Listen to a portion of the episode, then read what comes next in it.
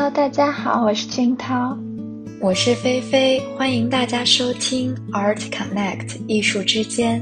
我们希望通过这个平台来分享我们对艺术的热爱，通过探讨艺术家之间的联系，连接艺术与我们的生活。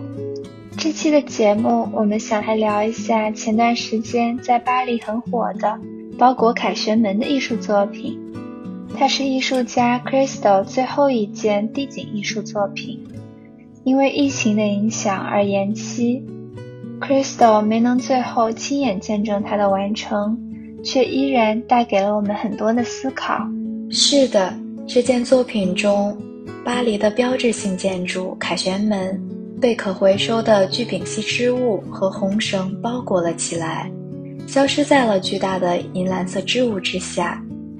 当常常路过凯旋门的人们本能地觉得它就应该在那里时，这样的消失会突然引起人们的注意，也会引发人们开始思考关于定义、关系、存在、价值等等的深刻问题。就像 Crystal 曾经说的，作品之所以短暂存在，是为了赋予一种被人看见的紧迫感，以及他们将不复存在的这一事实。而激发出人们的爱与温柔。Crystal 善于包裹，比如他会将标志性的建筑或者大楼包裹起来，会在两座山之间搭起帐篷，在海面的岛屿上建立起漂浮的道路。而陪同 Crystal 一起完成这些大胆的构想的，还有他的妻子 Jean Claude。一九五八年，他们在巴黎相遇。从此不仅成为夫妻，还成为创作艺术剧作的终身伴侣。听起来还是挺浪漫的呢。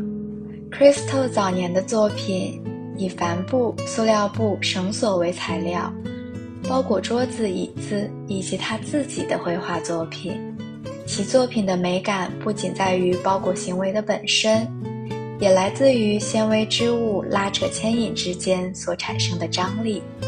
而他的妻子不仅激发了他更多的创作灵感，还将这包裹的规模扩大化，大胆地将包裹从城市延伸至自然中。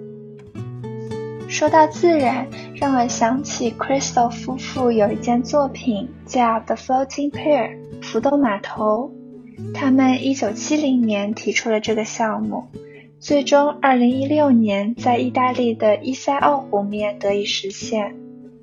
他们在湖面上平铺了二十二万块聚乙烯立方体组成的模块船坞系统，随着波浪的运动，漂浮的桥墩刚好浮在水面上，人们走在漂浮的桥上，如同在水上行走。在阳光的折射下，亮黄色的表面折叠成了红色和金色的阴影，也让伊塞奥湖有了新的色彩。是的，是的，我记得这个悬浮码头是完全免费的，对公众开放。像 Crystal 说的，没有门票，没有开幕式，没有预定，也没有老板。水上码头是街道的延伸，属于每一个人。他们把整个世界都当作画布去创作，通过包裹的方式改变人们与周围景观的关系。让人们用另外一种眼光去看待身边的世界，很酷啊！是呀，他们不仅是在包裹，更在改变人们习以为常的景物，并通过这些改变来影响人们的感知。在他们有限的展示背后，真是蕴藏着无限的抱负。我记得他们还有一件作品是在纽约的中央公园完成的，在中央公园。难道是把整个公园都包裹起来吗？那可是个大工程啊！这次的作品并不是用包裹来完成的，而是他们在中央公园用橘黄色的织物嵌板建了七千五百零三扇大门，在光秃秃的树枝间忽隐忽现，构造出蜿蜒小径。我特别喜欢中央公园，它像是城市中心的一个世外桃源。而 Crystal 夫妇的作品《The Gates》给这个世外桃源增添了更多的色彩。当人们穿过大门时，橘黄色的织物像是金色的天花板，制造出温暖的阴影。从远处观望，大门就像一条金色的河流，随风飘扬的织物显得自由无序，就如同纽约这座城市，在规整的规划下有颗自由的心。这大概也是 Crystal 夫妇的艺术力量吧。他们能让物品、建筑、自然瞬间拥有柔软、轻盈的特质，通过改变景物，让人们来发现和重新认知不一样的世界。听起来好温暖啊！可以通过你的描绘想象出那是怎样壮观的景象呢？好想去亲眼看一看。Crystal 夫妇所创作的艺术种类名为大地艺术 （Land Art）。又有人称它为 Earthworks 或者 Earth Art，它是起源于美国六十年代末期到七十年代初期之间的一种艺术运动。艺术家们通常以自然景观以及自然素材进行创作，是一种艺术与大自然的结合，并非将自然景观进行重新翻改，而是以原有的面貌再进行装饰。使人们重新注意、接近、讨论大自然，重新审视人与自然、社会的关系。这让我想起了曾经去过的圣地亚哥的救赎山。艺术家用鲜明的色彩描绘对上帝的爱和信仰。我也听说过救赎山，听说这件作品也是许多超模和博主的取景地呢。不过，拉斯维加斯附近的 Seven Magic Mountains 七魔山让我印象更深刻。我之前在去拉斯维加斯的路上参观过这件作品。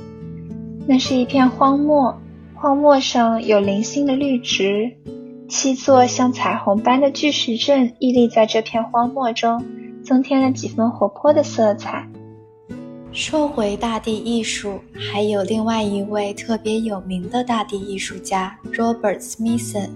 他生于1938年，是美国著名的大地艺术家。Smithson 认为，工业文明带来了很多负面的结果：冷冰冰的玻璃盒子、陈腐、空洞、冰冷，这一切主宰着美国的城市。因此，他希望能与大地对话。去寻找新的艺术创作方式。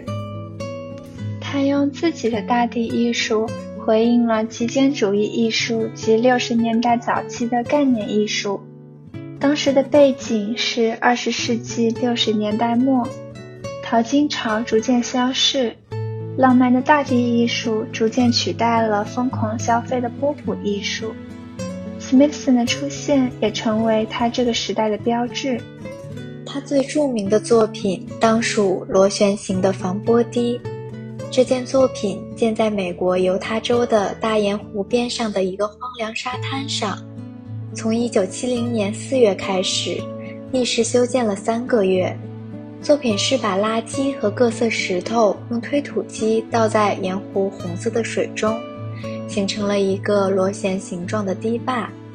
在进行这个项目时，共挖掘了六千六百五十吨土壤和石头，并将它们堆在湖中，最后形成了这样逆时针螺旋形状的堤坝。据说这个漩涡图形源于一个古老传说：很久以前，曾流传过盐湖是通过一条暗流与太平洋相连，这条暗流不停吸入流水。在水面上形成了许多强大的漩涡水纹。Smithson 选择用逆时针螺旋形状的堤坝把它重现了出来。Smithson 一直坚信着自然规律而导致的衰败是不可逆转的，但是艺术可以成为重新利用起来这些闲置地区的办法。而这个作品中，他利用了无场地和大地艺术的形式。探讨了衰败与复兴、混沌与秩序的理解，将土地和水以艺术的形式重新赋予了新生。我想，Smithson 选用逆时针的螺旋形状是别有深意的。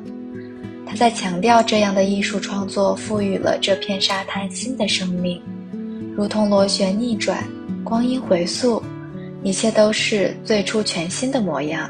是的，而且我认为这件作品是有延续的生命存在的。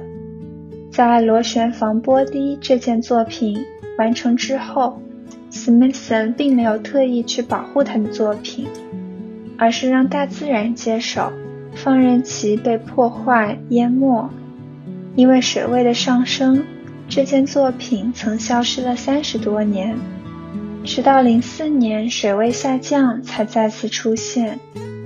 它赋予沙滩新生后，却不强加任何人为的干涉，尊重自然的规律与选择，让我感受到那种真实存在的感觉。是的，怎么说呢？感觉这件作品是真的有呼吸存在的一样。他的另一件作品《缺损的圆螺旋山丘》是建在1971年的荷兰艾门。斯密森以工业废弃地为场地，实现了第一个在公共地区创作的大地艺术作品。作品是一个深入水中的半圆形堤坝。和一个螺旋形的小山丘，深受当地居民的喜爱。这个作品对工业废弃地的景观环境和人与自然的关系有着很大的影响。然而，这两者都通过大地艺术的形式得到了修复。斯密森借助一种单一纯粹的自然几何形。在陆地与水体之间做出了这样一种拓展性的相互延伸。这件作品也包含着他对人与自然的对话方式的关注。我相信，修复后的自然场地和当地居民之间的关系，也是这件作品想要延续的话题与影响。